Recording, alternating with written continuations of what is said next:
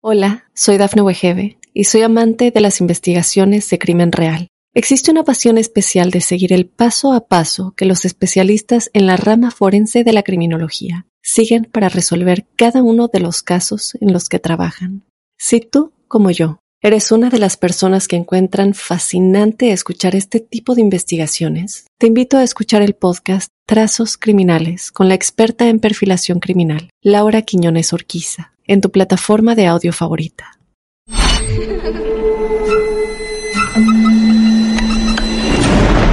Los seres vacíos nos observan. Hasta hoy se registran muchos reportes de actividad paranormal en él. Veo cosas que no puedo explicar. Hay alguien sentado en esa silla. Está aquí.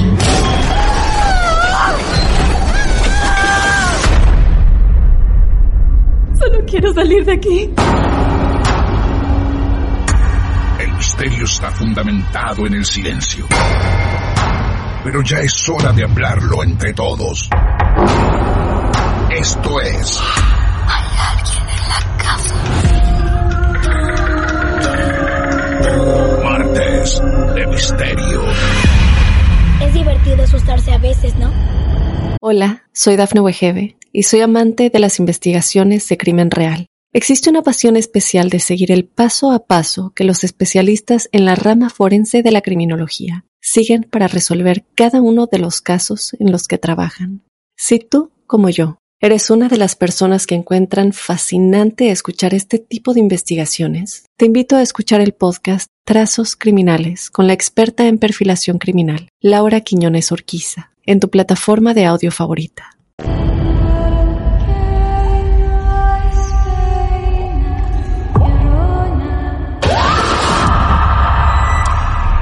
¿Quieres hablar con alguna de nosotras?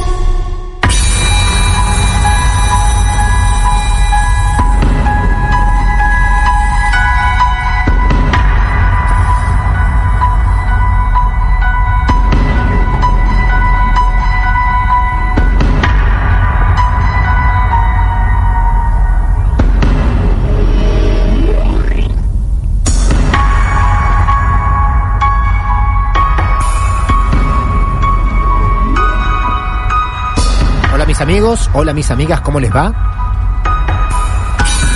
Bienvenidos, bienvenidas acá a otro martes de misterio. Sí, somos martes de misterio. Es un placer traerles nuevamente historias reales, porque este programa se alimenta de historias reales. Es así. Hablando de historias, hace algunos meses en el diario La Nación de Argentina, nos sorprendimos con una crónica que escribió Marisol Lema, periodista de La Nación, donde alguien decía, desde chica veo y escucho espíritus, pero intento tener una vida normal, intento.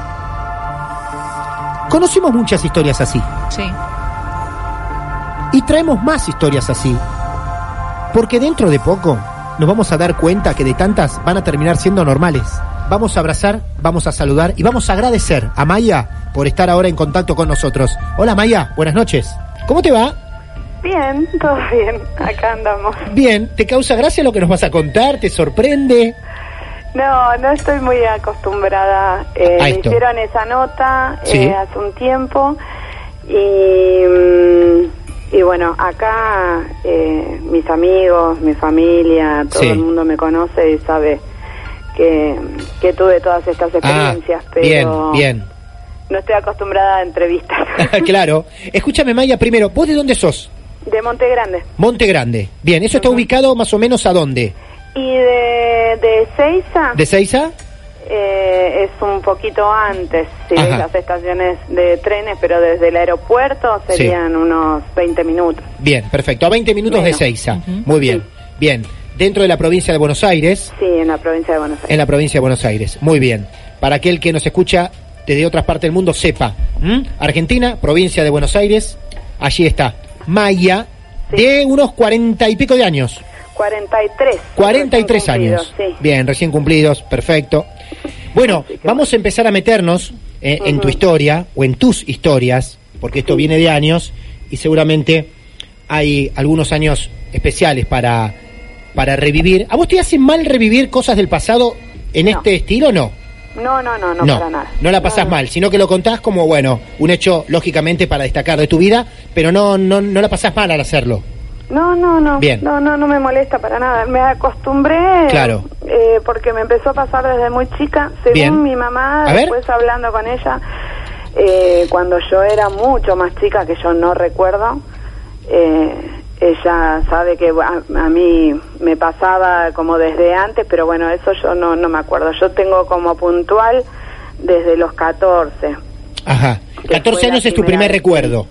¿Eh? Tu primer recuerdo es a los 14 años. Ese es mi primer recuerdo, claro, capaz que de chica yo habría dicho algo o veía algo de más, pero no, Bien. esas cosas no, no, no, no, no soy consciente ahora. Desde los 14 sí, porque fue, a mí me impresionó mucho, Sí. porque era una persona conocida. Y fue una de las pocas veces, muy pocas veces que vi a una persona eh, que yo había conocido, porque generalmente la gente que yo veo no la conozco. Ah, Eh, no. mira vos. Bien. No sé quiénes son.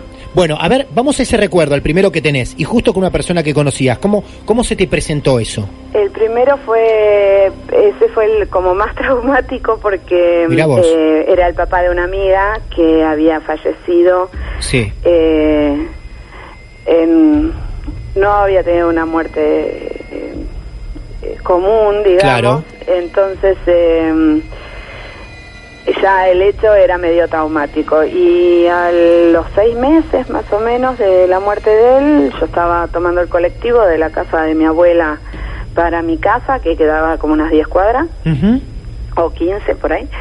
Y mm, eh, giro la cabeza hacia el otro lado del pasillo y lo veo sentado mirándome. No, no. Entonces, eh, Pará, pará, pará. ¿Arriba del colectivo? arriba del colectivo. ¿Vos subís al colectivo? La primera visión que yo tuve que recuerdo es arriba de un colectivo. Qué increíble, Y, ¿eh? mm, Sí. ¿Vos subís al colectivo, te sentás?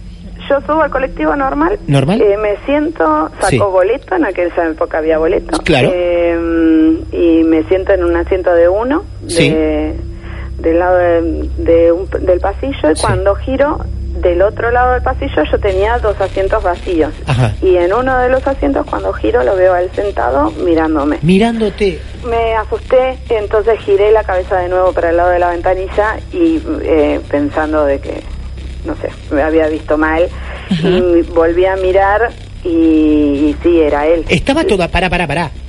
Vos mirás, está él. Sí. Dejás de mirar. ¿Volvés a mirar y seguía él? Sí, seguía él ahí sentado. Y Qué imagen. la gente Sí. generalmente que a veces es más vívido y a veces es eh, es más sutil, pero la gente generalmente es como vos lo podés ver del, del mismo color que tiene la ropa, todo. Sí. Eh, por ejemplo, por decirte, si tiene un buzo verde, vas a ver que tiene un buzo verde, pero es como medio transparente, medio Ajá. como holográfico, ¿viste? Claro. No, no es la sensación de que lo puedes tocar, que Claro. es macizo. Claro. Ajá. Entonces se, yo sabía de que esa persona no era una persona... sí, no era una persona común y que se Claro. pueda parecer.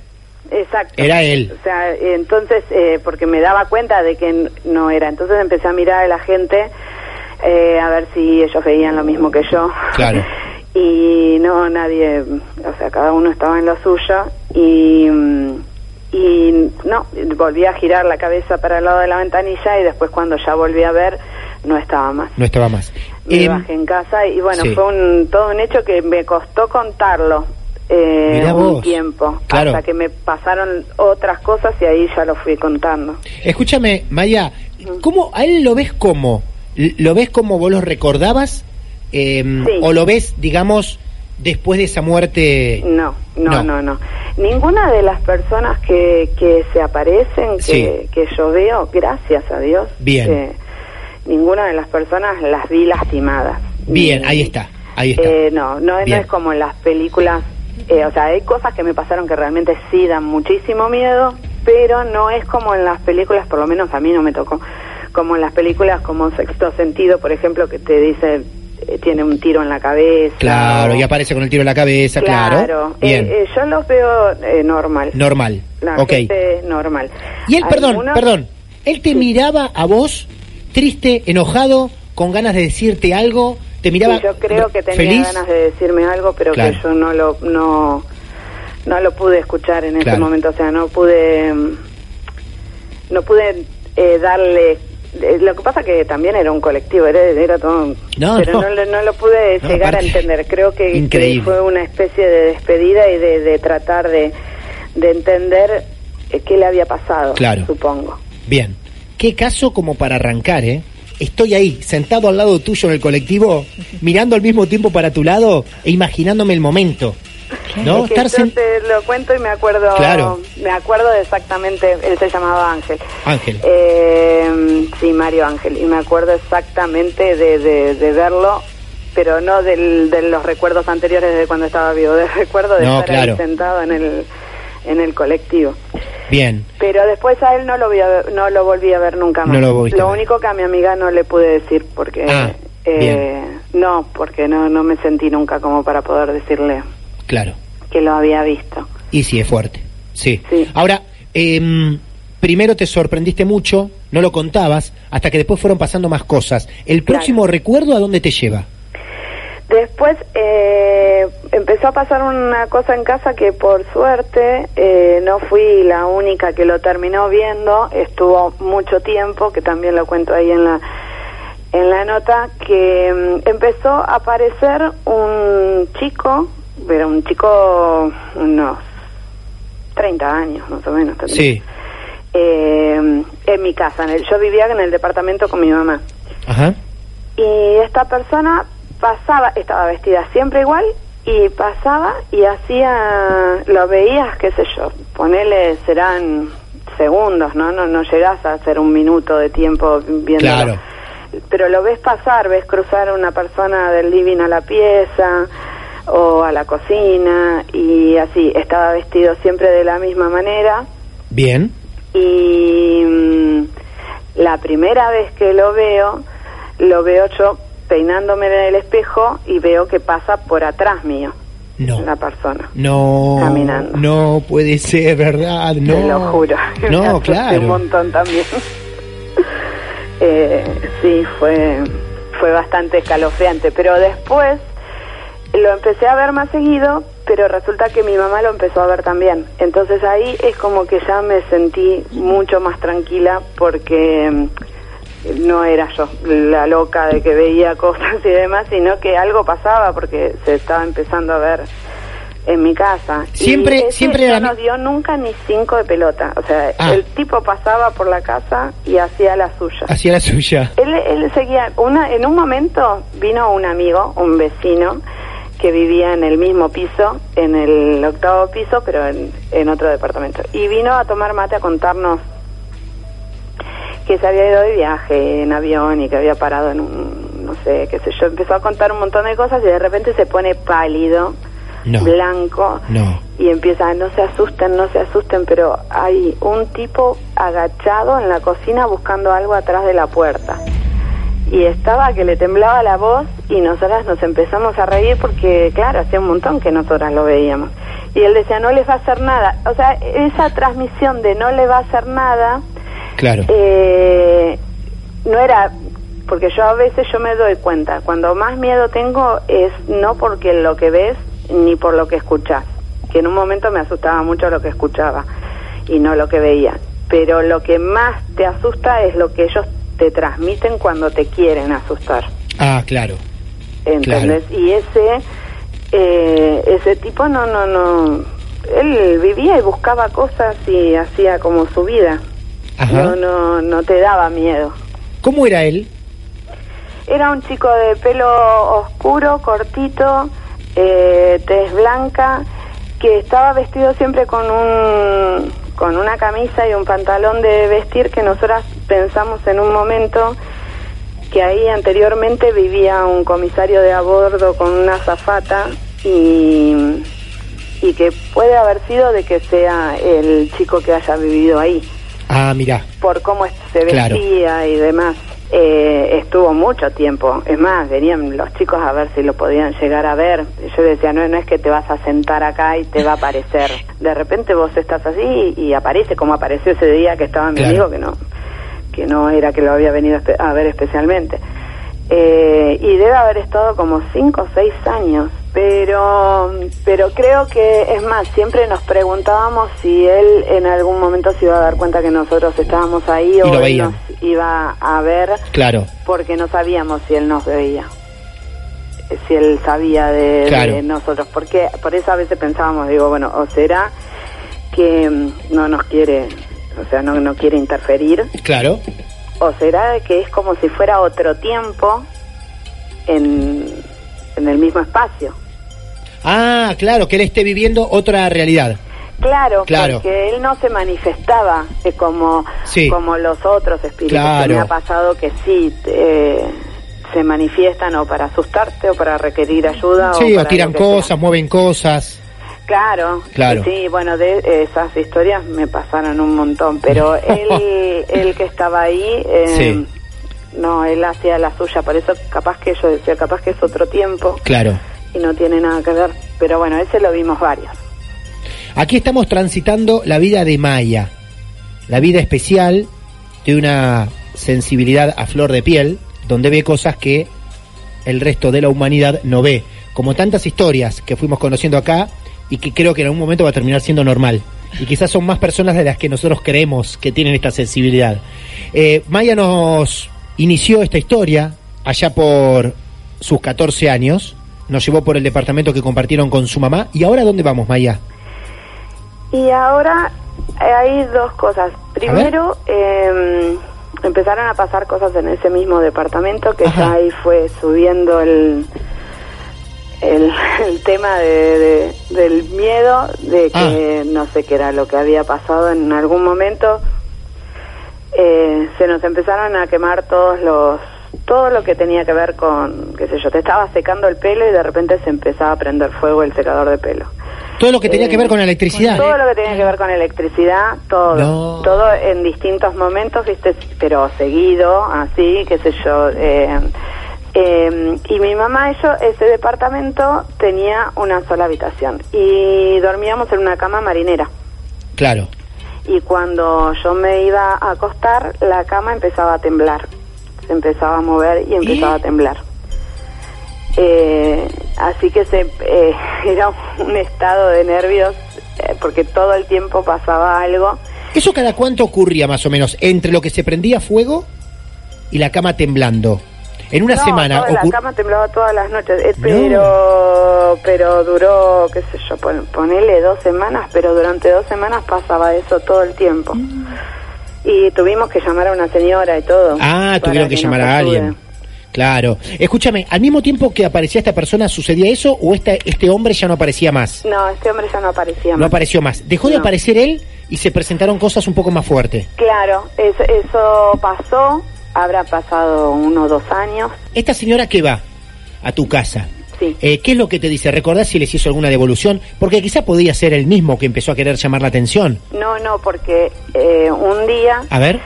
eh, mi mamá se había ido a dormir y yo me había quedado mirando tele y mm, apagué la televisión mucho después. Yo subo a la cama de arriba y estaba acostada y mi mamá me empieza a gritar que se- decía, sacámela de encima, sacámela de encima, sacámela de encima. Y yo digo, eh, estás durmiendo, pensaba que estaba durmiendo estaba Claro, soñando. claro. Cuando intento levantarme, no puedo moverme. Y mm, era como que estaba estática así en la cama y no me podía mover. Nunca supe si era del miedo que me había paralizado o, O algo. o por qué no me podía mover. Y mi mamá seguía gritando y en un momento cuando me puedo mover me dice ya está, ya se fue. Entonces bajo, prendo la luz y le digo, estaba soñando y me dice, no, me dice, tenía una vieja No. encima de ella No. que la tenía agarrada de los brazos, Sí. apretándola en la cama y a mi mamá le quedaron los moretones. Estamos Entonces- hablando de marca, estamos hablando de agresión. Sí, sí, sí, sí tenía y mi mamá, yo no la vi a la vieja esa Claro. que cuenta ella, pero mi mamá dice que era horrible. Claro. Era horrible y la tenía eh, presionada sobre la cama y no la dejaba moverse. Esta sí era como las películas.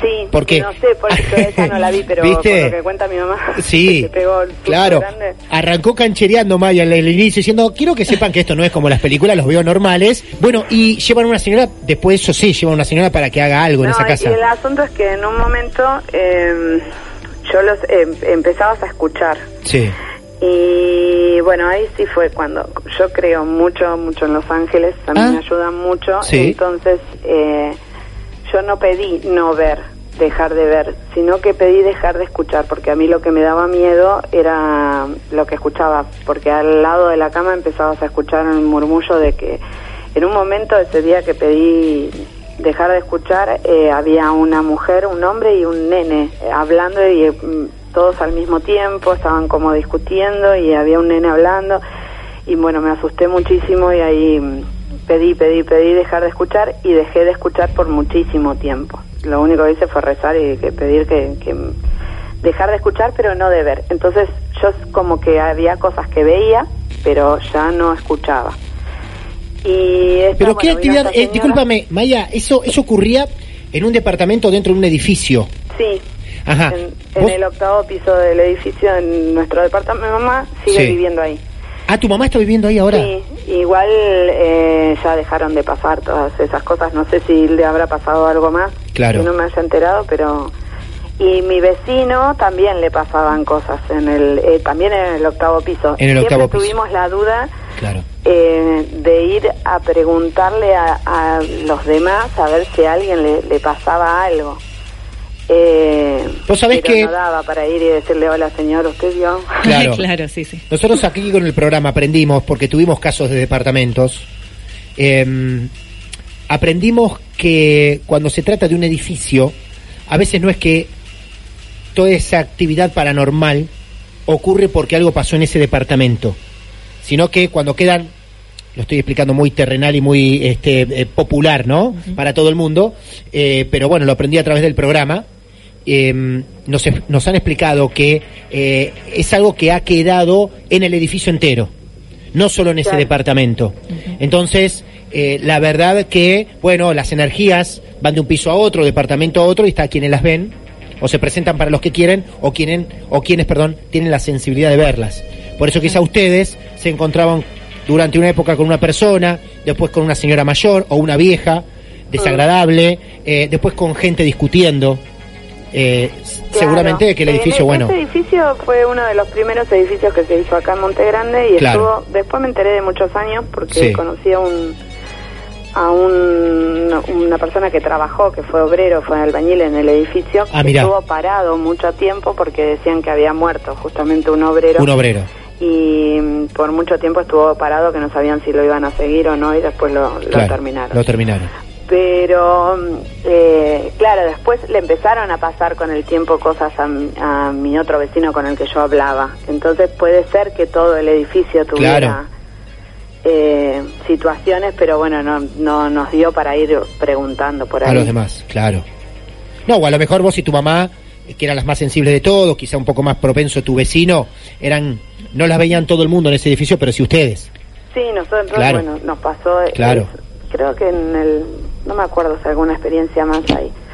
Y después, bueno, vino una señora como para limpiar la casa eh, y se tranquilizó. No, no siguieron pasando más cosas. Bien, buena Y- profesional entonces, muy bien. Claro. Sí. Y después eh, me volvió a pasar, eh, recién de volver a escuchar y todo, eh, cuando me mudé, me mudé con el que fue mi primer marido. Ajá. Más o menos, ¿qué Eh, edad tenías ahí ya? Y yo me fui a los 25 de casa. 25. Sí. Bien, o sea que hasta los 25 te pasó todo lo que nos acabas de contar ahora. Sí. Mamita, qué vida, ¿eh? Y después te es. mudás a los 25, te vas a vivir a la casa de lo que era tu primera pareja, tu primera Claro, convivencia. En realidad, eh, fue así. Nosotros pusimos un negocio que era una veterinaria. Y mm, arriba estaba eh, el socio de él, alquila un departamento. Y la chica, que era la mujer del socio de él, no creía absolutamente en nada, de nada, de nada, Ajá. de todo esto. ¿Vos hablabas de esto con ella? Claro, Ah, hablabas, un día claro. viene y me dice, eh, vos que sabés de estas cosas, qué sé yo, me dice, ¿qué son las velas rojas? Dice, porque hace Eh, más o menos toda la mañana que me la paso sacando cera del piso, porque está todo el piso del, No. eh, del departamento chorreado con, con cera de vela roja. No te puedo Y creer. Nosotros no tenemos velas rojas en casa. Y Ella, perdón, todas las mañanas sacaba, quitaba sacaba del piso. cera de, de cera. vela roja. De, ¿Viste como cuando te, te gotean las velas? Sí, Y claro. la cera en el piso. Claro. Bueno, me comentó esto, no sé qué es lo que le habré dicho en ese momento, qué sé yo, bueno, quedó. Pero yo me acuerdo de que esa fue la primera situación del departamento. Ajá. Porque, bueno, ellos se van, eh, dejan el departamento y la sociedad, y como el departamento quedaba vacío, mi expareja me dice de mudarnos a, a ese departamento. A ese departamento. Bien. Y en la veterinaria había un perro que era de la calle. En realidad el perro, eh, eh, su dueño había fallecido. Entonces el perro nunca se quiso mover de la casa y venía todos los días a pedir comida. Nosotros lo teníamos en la veterinaria todo el día, pero como él era callejero, a las 7 de la tarde sí o sí se iba. Y de- eh, después me dijeron que él se iba a dormir a la puerta de la casa que había vivido con su dueño. Es como que cuidaba la casa ahí. Mira vos. Eh, pero de día Sí. estaba todo el tiempo con nosotros y Ajá. teníamos que cuidar de no dejarlo encerrado en la veterinaria a Claro. la noche porque el, el local era grande. Claro.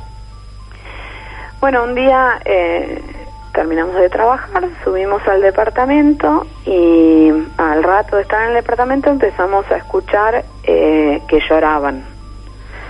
Como un, una nena, un bebé, alguien llorando. ¿Los dos lo escuchaban, vos y tu pareja?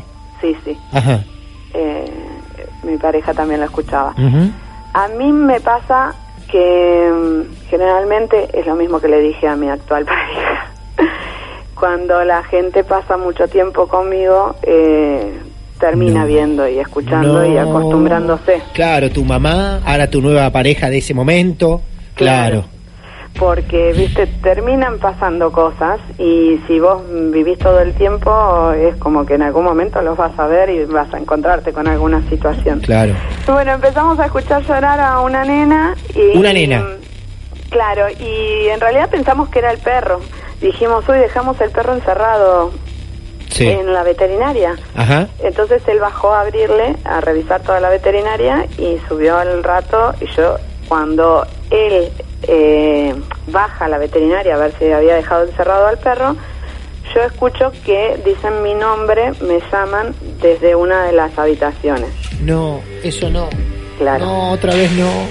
Eh, ahí sí la viví jodida durante todo ese tiempo que Ah, estuve ¿sí? en ese departamento. Mira. Así empezó. Ajá. Te Eh, llama alguien, dice Maya, tu nombre claro. ¿Qué? Alguien te dice Maya, tu nombre Sí. lo dice claro. Sí, sí, dos veces. Dos Me- veces. Me llaman desde una de las habitaciones. Eh, que era una habitación que cuando nosotros nos mudamos estaba toda eh, empapelada de los Tiny Toons, de, de bebés y demás. Nosotros no teníamos bebés, eh, entonces la volvimos a empapelar, pero se ve que había sido una, habitación de chicos. Eh, y ahí estaba el escritorio, habíamos hecho el escritorio, eh, empiezan a, a escucharse voces que me llamaban desde ahí. Y justo sube mi ex marido y me dice, no, no está el perro encerrado, no, no, no hay nadie en la veterinaria. Eh, pero se seguía escuchando el santo, eran voces de, niños. Y bueno, eh, a partir de desde ese día eh, fueron pasando todas cosas muy locas, porque mm, mi mamá me había regalado un placar eh, y el placar empezó a absorber la, la pintura, un placar de, de madera, ¿no? Que estaba así barnizado color madera. Y empezó a absorber la pintura, viste, como con si hubiera humedad, pero esto formaba directamente caras eh, blancas en el placar. Claro. Y eh, todos los días iba apareciendo como una cara nueva, eran todas caras de gente gritando, gente como sufriendo. Y se fue, era un placar que ocupaba toda una pared, se fue cubriendo todo el placar de, de esas caras. Y ahí venían mis amigos, yo me acuerdo, venían mis amigos y todos a ver. Pero, en- eh, o sea, después cuando me mudé y todo ya me dejó de importar. Pero en ese momento pasaba lo de las caras y pasaba de todo porque empezaron a aparecer cosas en el departamento que no eran nuestras. Por ejemplo, una Biblia roja que cuando nosotros mudamos no no estaba eso y de repente apareció ahí. Una Biblia roja. Sí, una Biblia roja. ¿Las que Mi velas? suegra la terminó quemando en el patio un día de que, de que se asustó de la forma en que yo estaba y, y cuando salí del baño estaba quemando la Biblia, la, la quemó porque no sabía qué hacer. Ah, impresionante, ¿eh? Escúchame, lo, lo de las velas rojas, ¿viste alguna vez cera de vela roja? Eh, yo, yo hacía velas artesanales Ah, bien. y eh, me pasó eh, que eran de decoración, velas Claro. artesanales de decoración. Me pasó de que teníamos una gata y levantarme a la mañana, ya te digo, eh, se sentía una situación, yo me empecé a sentir muy mal, empecé a estar eh, muy anémica, eh, con pérdidas grandes, estaba que no me podía, tuve que dejar de trabajar, no me podía levantar de la cama, la situación que se sentía en casa era súper densa, eh, de la energía. La gata empezaba a rebotar contra las paredes a las 12 de la noche, corría contra una pared, chocaba, volvía y si le ponías agua bendita en la cabeza así caía de costado y se quedaba dura. No, Sí, no. pobre, la gata estaba eh, terrible. Y yo tenía, bueno, hacía esas velas Sí. y una de la, a la mañana me levanto y yo creo que la gata se había hecho pis del susto, encuentro que no se nos incendió todo, se, se- estaban las velas prendidas en la biblioteca, que era de madera, eh, que alguien las eh, había prendido en la noche. Mi ex marida no iba a prender No, la vela, pero claro, ahí claro. y aparte eran de decoración, eh, así que se em- empezaban a prender así y las encontrabas prendidas solas. Eh, Ahora y entiendo- ahora entiendo por qué ejemplo, hablas- quedado con toda una forma de oreja, ¿Las velas? sí, eh, quedaban con formas de distintas cosas y esa tenía toda una forma de oreja. Em, Maya, ahora entiendo por qué hablas de ex marido. Hizo muy bien en irse ese muchacho, ¿eh? Hizo muy bien en irse. Yo no sé qué problemas habrán tenido ni nos importa demasiado. Pero No, yo con es esto me amigo. basta, ¿eh? Yo no llegué a nada. Sí, Impresionante. esas cosas. Es más, eh, ahí apareció, eh, aparecía el espíritu, aparecían tres espíritus Sí. en esa casa. Aparecía el espíritu de un hombre, el de una mujer y de una nena. La nena chiquitita era la que lloraba en la pieza esa. La mujer era, creo que era la que nos hacía tener ese, ese miedo por cómo se manifestaba, porque ya te digo, te da más miedo cuando ellos te quieren hacer sentir miedo. Es raro de explicar, pero es la energía que, que tenés en el cuerpo, es como que te congelan, no sé cómo... Eh, te hacen sentir, cuando ellos lo quieren, que te quieren hacer sentir miedo, vos lo sentís especial, Claro. mucho más que de verlos o escucharlos. Claro. Un día yo me levanté al baño y, la traspasé. Estaba parada, me levanté para ir a- al baño y estaba parada, toda así como media de blanco, en el pie de la cama y me di cuenta de que la traspasaba en el momento que yo salí caminando a la mujer. En el Y traspaso, en el traspaso sentís algo? ¿Eh? ¿En el traspaso sentís algo? Sí, sí, se ¿Qué me, se me congeló todo el cuerpo. Sí, cuando Ah, la traspasé. Era medio transparente. Sí, sí, sí. Eh, y, y yo estaba re dormida, me levanté para ir al baño y cuando voy caminando así es como que no, no me doy cuenta y en el momento que la traspaso me doy cuenta. Estaba parada en los pies de, a los pies de la cama de la habitación.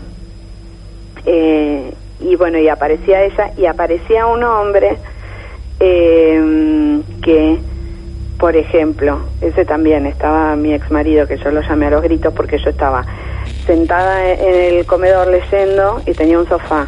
Y si yo miraba, estaba sola y él estaba en la otra habitación, que estaba ahí abierta, se veía desde la otra habitación, en la computadora. Y yo estaba leyendo y levanto la vista y miro al televisor y el televisor estaba apagado y viste Sí. que te reflejas en el televisor Claro. Sí. apagado. No lo digas. No lo cuentes porque me imagino todo. Te lo pido por favor. ¿No? Eh, nos Sí. estás viendo, nos estás mostrando tu película tan detalladamente Sí, sí, que yo tengo miedo a mirar ese televisor. El que esté escuchando este momento, sea en Spotify o esté escuchando en vivo, eh, o sáquense esa imagen. Ella va a seguir contando todo porque le vamos a permitir, pero olvídense el televisor. Ok, vamos con el televisor.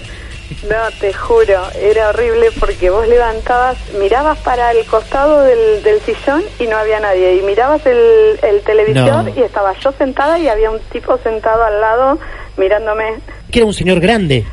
Eh, no, sí, unos 50, qué sé yo, Ajá, bien. Eh, después nos enteramos de que ahí había vivido también, nos, viste, te vas enterando de cosas. Sí. Porque ahí había vivido un, un ladrón que se había tiroteado con la policía y vimos que estaban los balazos, que nosotros pensamos que eran golpes que habían quedado en la puerta, en una puerta Sí. que había atrás y todo. Ajá. Eh, se ve que murió ahí. Murió ahí. Claro, pero ves que las cosas pasaban antes que nosotros lleguemos, porque lo de las velas ya le pasaba a la chica que estaba Claro. antes. Claro, exacto. Resulta que también tuvimos que mandar a limpiar la casa y todo porque en, llegó un momento que yo estaba muy, muy mal eh, porque no tenía fuerza ni para levantarme a lavar los platos, pues no, no me daba Ah, el cuerpo. la pesadez del ambiente. te- eh, para mí te absorbían toda Sí, la energía. Eh, claro. Vivía ahí acostada, no, no, no podía ni levantarme y mm, era, era terrible lo- lo- la sensación que se vivía ahí. Y mm, bueno, la cosa es que eh, tuve que llamar, bueno, a una señora que conocí y eh, ella me dijo del, es más, ella me describió la casa antes de venir Ajá. y, y cuando vino me dijo cómo, cómo estaban ubicadas las cosas, todo, me dijo que estaba el espíritu de una nena que había muerto, que había muchos espíritus ahí, porque en ese, en ese lugar mi mamá llegó a ir hasta hablar con unos eh, curas y monjes para ver qué era lo que se podía hacer que le dijeron que no, que ese lugar se tenía que destruir totalmente y yo le decía a la mujer esta que yo me quería ir de la casa porque empecé a buscar lugares para alquilar porque no, no daba Sí. más y me dijo, mira, por lo menos un tiempo vas a tener que, van a tener que seguir ahí hasta que lo puedan limpiar, que te dejen, que te suelten porque si no los van a, a perseguir. Y era horrible la sensación porque decías, bueno, estoy atrapada, no me puedo ir a ningún lado y me Ajá. tengo que quedar acá con esto. Y vos creías, vos creías fuerte, firme, que si te ibas te seguían. Vos lo creías Sí, de verdad creía eso. lo que ella me había dicho. Claro. Igual empezamos a, a hacer toda la, la restauración de la casa de un, del abuelo de, de mi expareja, Sí. eh, para que nos llevó como seis meses para poder mudarnos ahí. Claro. Y en el interín de todo eso, las cosas se fueron calmando hasta cierto punto, o sea, se fueron empezando a calmar Sí. con cosas que ella nos dijo que hiciéramos y demás, en, en la sensación del día a día. Y yo me empecé a recuperar y a sentir mejor de salud y demás. y Ah, mirá. yo. Y empecé a trabajar. Entonces, esta, este era un departamento, tenía una, una escalera bastante empinada y, y abajo eh, estaba la peluquería en la que yo trabajaba en ese momento. Y un día eh, viene una amiga, se queda en el departamento y yo le digo que me estaba, bueno, me iba a trabajar, ella se quedaba hasta que yo volviera y la despido arriba, me doy vuelta, bajo tres escalones, cuatro y de repente siento, la, siento dos manos, ella ya, ya había entrado de todo, yo siento dos manos en la espalda y me empujan por las escaleras. Hola, soy Dafne Wegebe y soy amante de las investigaciones de crimen real. Existe una pasión especial de seguir el paso a paso que los especialistas en la rama forense de la criminología siguen para resolver cada uno de los casos en los que trabajan. Si tú, como yo, eres una de las personas que encuentran fascinante escuchar este tipo de investigaciones, te invito a escuchar el podcast Trazos Criminales con la experta en perfilación criminal, Laura Quiñones Orquiza, en tu plataforma de audio favorita. Y caí todas las escaleras No. eh, y me saqué un dedo del lugar y me rompí las rótulas de la rodilla. Vos sentiste claramente el empujón. Sí, sí, yo sé que me empujaron. Porque yo con lo mal que me sentía, a mí me mantenían en la casa. Entonces, eh, eh, cuando yo me empecé a sentir mejor y empecé a trabajar, no estaban todo el día. Y al sacarme, el, me romperme la mano, yo no podía trabajar en la peluquería, Bien. necesitas las manos. Reposo en casa. Eh, claro, Claro. tuve que volver a, a- a quedarme en la casa. Y ahí fue cuando dije, basta, yo me voy. Ya, ya fue. Eh, apuremos todo, dejemos Sí. todo como está la casa que, que queda o lo que sea y Sí. ya vayamos, no. Y ese departamento eran dos departamentos solos. Esto era una avenida y abajo estaban los negocios y es- eran dos departamentos. Y en el de al lado, que estuvo todo el tiempo vacío, se mudó eh, una, la novia, el hijo del dueño del- de los departamentos con la novia. Y mira, unos días antes de que nosotros ya nos estuviéramos por mudar, porque ya nos íbamos,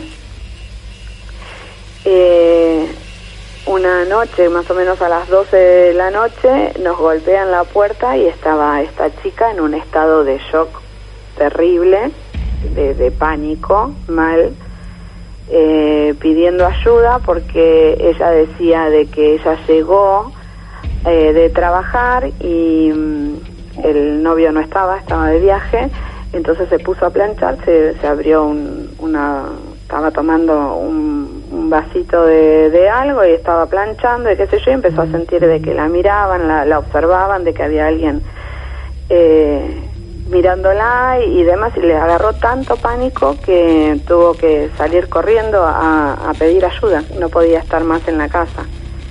Y estaba tan en shock que tuvimos que llamar a los suegros y ellos llamaron a, a la ambulancia, vinieron, le dieron un ansiolítico, se la llevaron y demás, pero entre nosotros dos nos comentábamos que sabíamos que era lo que le estaba pasando. Eh, que no era alucinación de ella de que la había que alguien la observaba eh, de afuera o demás sino que era le habían empezado a hacer lo mismo que me hacían a mí igual agarró y nosotros nos fuimos y pusieron todas eh, esos portones viste de madera en las ventanas sí, claro, postigos. los postigos, sí. Sí, cerraron está siempre cerrado ese edificio Por favor. pero también una situación horrible porque si yo sabía que le estaban haciendo lo mismo que me que me hicieron a mí que, que yo es como que me estaban liberando a mí y, y le iba a pasar a ella y sé que pusieron la, las los por- los postigos esos y que dijeron que la chica estaba muy alta que como que Claro. le siguió el asunto estuvo muy alterada por mucho tiempo pero no sé después no, no escuché nada más Claro. yo ya cambié me vine para Monte Grande porque eso era Guillón y me vine para Monte Grande Por bueno. favor, Maya, por favor. ¿Cómo estás hoy en la actualidad? Bien, feliz. Sí. no, en serio, estoy... Tu otro marido, tu ex marido también está muy feliz, quiero que lo sepas. Por las dudas. Debe No, estar re feliz ese muchacho. Vivimos en otra casa, que fue la casa esta del abuelo de él, Sí. nueve años. Ajá. Y en esa casa también pasaron cosas. eh, y el- la cosa es, hay casas que sí pueden estar embrujadas o le puede haber pasado algo eh, que haya pasado ahí y que pase como ese departamento. Como el departamento, claro. El edificio donde te vivías con tu mamá también. Claro, pero Claro. En, no- en los otros lugares quizás no, no es que haya tenido que pasar algo especial o hayan hecho algo especial, sino que eh, hay otros espíritus que van y vienen. Yo creo que muchos no se dan cuenta ni, ni ellos de que lo que les pasó o tardan eh, en, en poder desprenderse de, de acá y poder irse, entonces se siguen manifestando un tiempo. Claro. Eh, no sé, nos pasó ahí en la, en la revista, yo contaba la historia de mi gata, eh, que también no fui la única que, que vivió la situación, por suerte la vivieron más personas. Eh, algunos se quedan por cuentas pendientes. Ujú. Me pasó en la casa de mi tía, eh, que lo cuento también en la nota, lo del nene eh, que, que grita. Eh, no sé si la leyeron esa parte. ¿No? Mi mamá había ido a, cuid- a cuidar a mi tía al hospital y después había ido para la casa de ella y en el hospital ella había hecho, le daba lástima a una señora que estaba sufriendo mucho al lado de mi tía y había hecho una especie, no es reiki, otra cosa, eh, como para que se sintiera aliviada y demás. Y a los días empezó a sentir muy mal eh, mi mamá, la que la estaba cuidando a mi tía en la casa. Ajá. Mi tía se repone, se va y queda mi mamá con mi abuelo, me acuerdo en ese momento. Y yo eh, que voy a visitarla y mi mamá estaba muy mal, muy muy triste, dice que le pesaban las piernas, que no podía ni subir las escaleras. Eh, Y cuando yo entro, yo, claro, yo tengo más sensibilidad que mi mamá. Entonces empiezo a ver que estaba llena de gente la casa, llena de espíritus. Había dos señoras que andaban por ahí, había un hombre, había un nene, estaba estaba lleno. A mí yo no me costó verlos. Y le dije a mamá, te traje, ¿qué hiciste? Te trajiste a todo el mundo. Porque claro, por favor, eh, por favor. Imagínate que en un hospital o en una clínica está llenísimo y ellos necesitan la energía y se pegan a lo que pueden llegar a ver de luz. Y se le deben haber pegado todos a mi mamá y los trasladó hasta la casa de mi tía.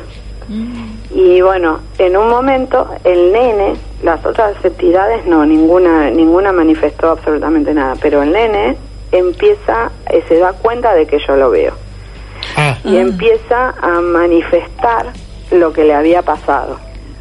Y eso yo lo recibo como que, eh, no, a ver, ¿cómo te puedo explicar? Eh, empezás a sentir todo lo que él te quiere eh, mostrar, no solamente como imágenes, sino como sentimiento físico. Y ahí Increíble. en la, en la nota dice que el papá lo había ahogado, pero en realidad lo había envenenado. Yo eh, ya se debe haber olvidado que dije, el, yo me empecé a descomponer, me empezó a subir fiebre terrible, tenía, se volaba en fiebre, me empezó a descomponer todo el estómago y el nene me decía que el papá lo había envenenado. envenenado. Claro. Y él eh, sentía todo, o sea, te hacía sentir lo que él estaba Lo- sintiendo. exacto. Y yo en un momento no doy más, eh, mi abuelo había subido a buscarme una frazada y todo, no doy más y le digo a mi mamá, llama a, a llamar a Monremis o llama a, a mi ex que me venga a buscar, todavía está a casa. Sí. Y mm, porque me voy, digo, no, no, no puedo hacer nada y no, no daba más de, de la situación. Y mm, ella llama por teléfono, yo sigo ahí, eh, trato de calmarme y demás, pero cuando viene el, el que toca en bocina el auto, que yo digo, bueno, me voy, se escucha en toda la casa y retumba un no, así, pero fuertísimo. ¿Todos escucharon eso? Y lo escuché yo, lo escuchó mi mamá, lo Todo. escuchó mi Sí, sí, sí. Claro. ¿Eh? Sí, sí, todos en voz alta. Dos veces gritó, ¿no? Muy fuerte. Eh, así que se, se escuchó súper patente. Así que pudo juntar energía como para poder manifestar que, que la voz saliera de esa forma. Porque a mí todo lo que me estaba manifestando no, se, no, no lo decía en voz alta, o sea, no se, no se escuchaba. Pero el grito sí, gritó dos veces muy fuerte y yo me fui. Y ni bien me fui, porque le dije a mi mamá, yo estaba llorando porque no daba más. Y le dije, me tengo que ir. O sea, otra cosa me, me iba a terminar matando a mí, no me estaba Claro. componiendo. Claro. Ni bien me fui, dejé de sentir absoluto, no, Claro. me bajó la fiebre, Todo. me sentí bien del estómago, se fue todo y, y se pasó. y Por bueno, favor. y no le dijimos a mi tía, Por se enteró hace poco. Por favor, porque esto ya trasciende el veo. Pasaste por todos los estados, Maya, ¿eh? Sí, Por todos los estados, porque fue hasta agredida. El niño que traspasa todo lo que sintió en el momento que estaba siendo envenenado por el padre. Imagino la historia tristísima que es- esa energía, ese alma está cargando, quizás hasta el día de hoy. sí. Eh, en la actualidad estás todavía viendo cosas, estás muy sensible hoy, esta semana, este mes, este año o algo. No, eh, ver, o sea, o, o cuando ellos se quieren manifestar, Los ves. eh, sigue Los ves. Bien. pasando, pero en mi casa, acá donde estoy, estoy Está muy tranquila. tranquila. Bueno, menos mal. Toda una protección. Para, Bien, bien. Para, para que esté tranquilo, o que no entre nada, nada malo. Claro. Eh, entonces, y después las cosas que me siguieron pasando, pa- hay millones de historias, la verdad. Eh, Por pero favor.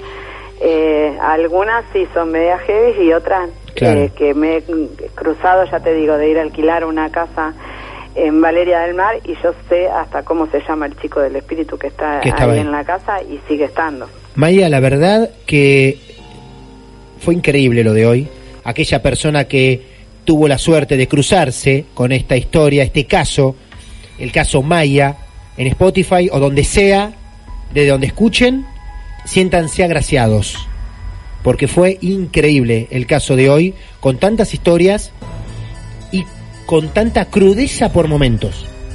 Con tanta crudeza, con tanta descripción tan visual, la radio no se ve, pero hoy Maya nos hizo ver cada caso.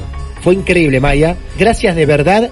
Y sí podemos asegurarte que el 100% de las personas que escucha Marte de Misterio, que nos busca y nos encuentra, eh, te ha creído al 100% y te ha disfrutado también como nosotros, así que muchas gracias. Bueno, muchas gracias chicos. Y muy lindo Sí. el programa, pues estuve escuchando Los casos. eh, algunos casos para, para saber a qué, a dónde, cómo, cómo era Claro, todo esto. Y bueno, y vos decís que ahora yo lo escucho y está en Spotify. claro, bueno, exactamente. En algún momento eh, también va a estar tu caso en Spotify, seguramente durante este año, así que te va a disfrutar mucha más gente. Bueno, muchas gracias y mucha suerte a todos. Gracias. Adiós, hasta luego. Adiós. Esto es Martes de Misterio, divertido asustarse a veces, ¿no? basado en hechos reales. Hola, soy Dafne Wegebe y soy amante de las investigaciones de crimen real. Existe una pasión especial de seguir el paso a paso que los especialistas en la rama forense de la criminología siguen para resolver cada uno de los casos en los que trabajan. Si tú, como yo, eres una de las personas que encuentran fascinante escuchar este tipo de investigaciones, te invito a escuchar el podcast Trazos Criminales con la experta en perfilación criminal, Laura Quiñones Orquiza, en tu plataforma de audio favorita.